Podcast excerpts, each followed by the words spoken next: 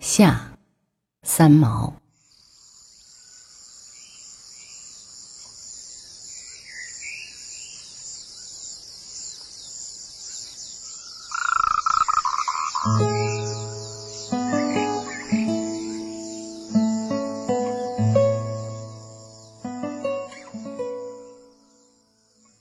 春天像一片巨制的骈俪文，而夏天像一首绝句。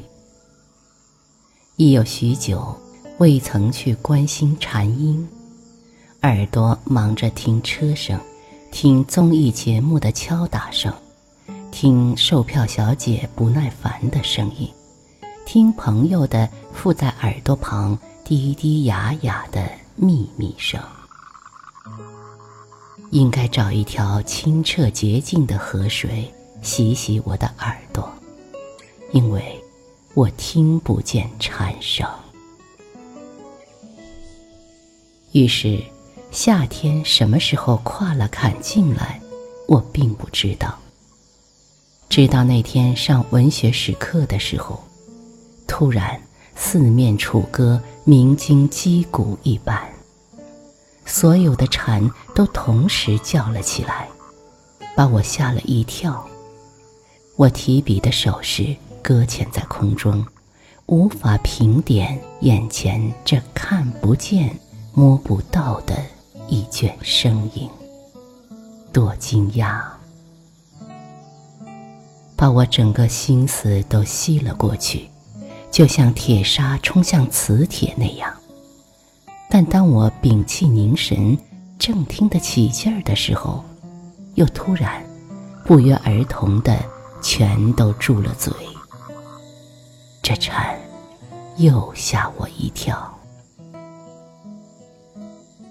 就像一条绳子，蝉声把我的心捆扎得紧紧的，突然在毫无警告的情况下松了绑。于是我的一颗心就毫无准备地散了开来，如奋力跃向天空的浪头，不小心跌向沙滩。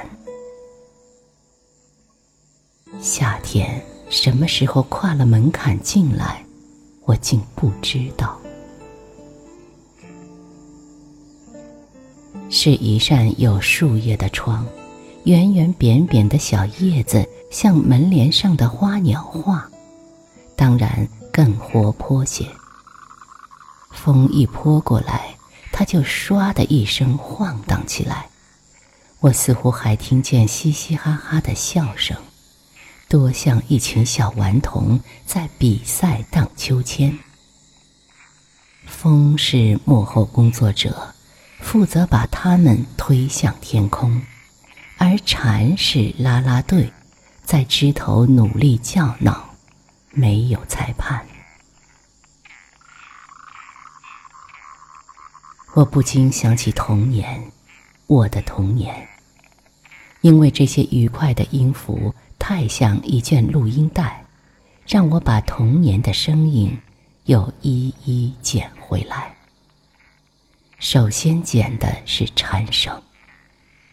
那时最兴奋的是。不是听蝉，是捉蝉。小孩子总喜欢把令他好奇的东西都一一放在掌中赏玩一番，我也不例外。念小学时，上课分上下午班，这是一二年级的小朋友才有的优待，可见我那时还小。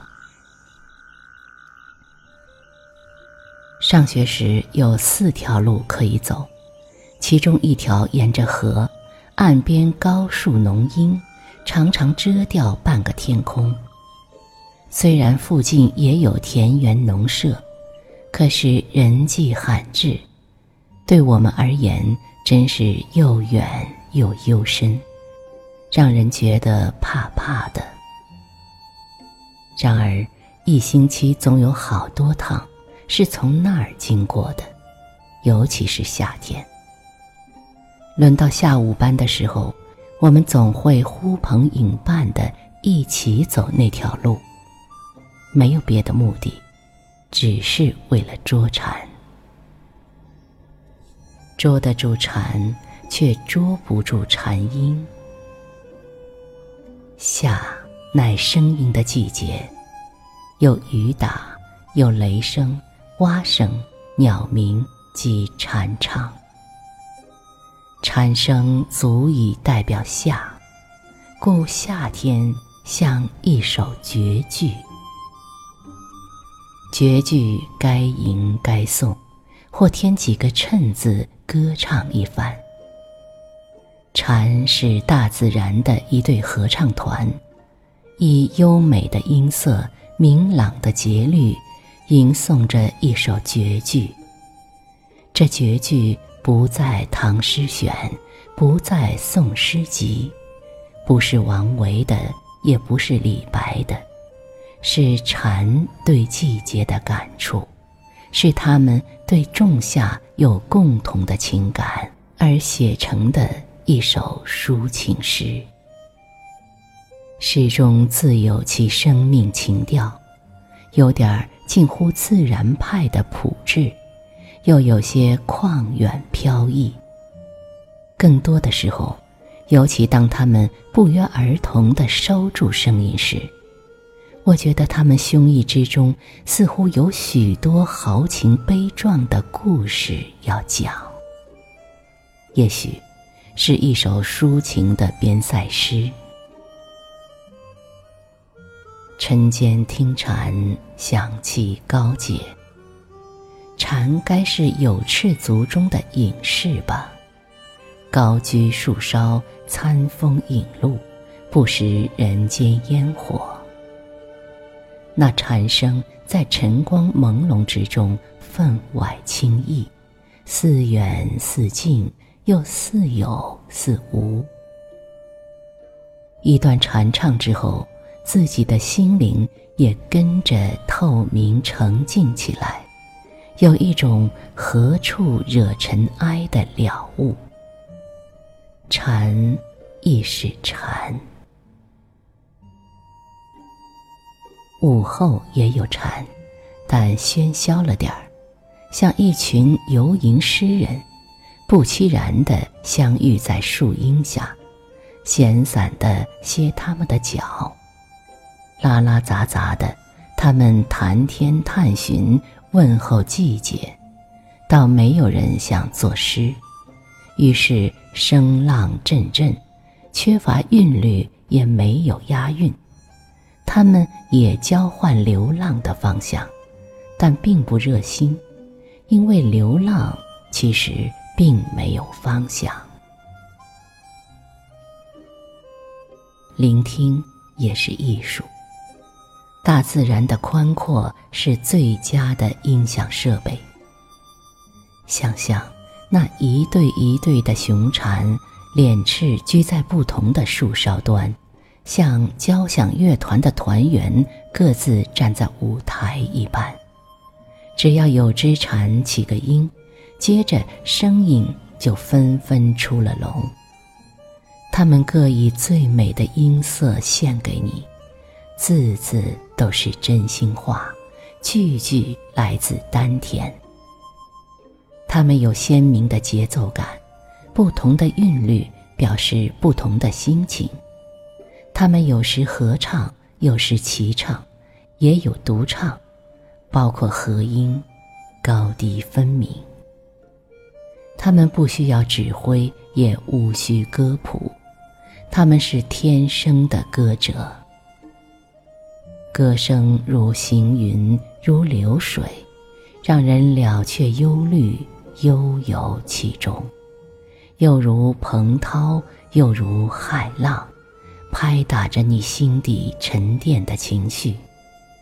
顷刻间，你便觉得那蝉声。宛如狂浪淘沙般的，劫走了你紧紧扯住在手里的清愁。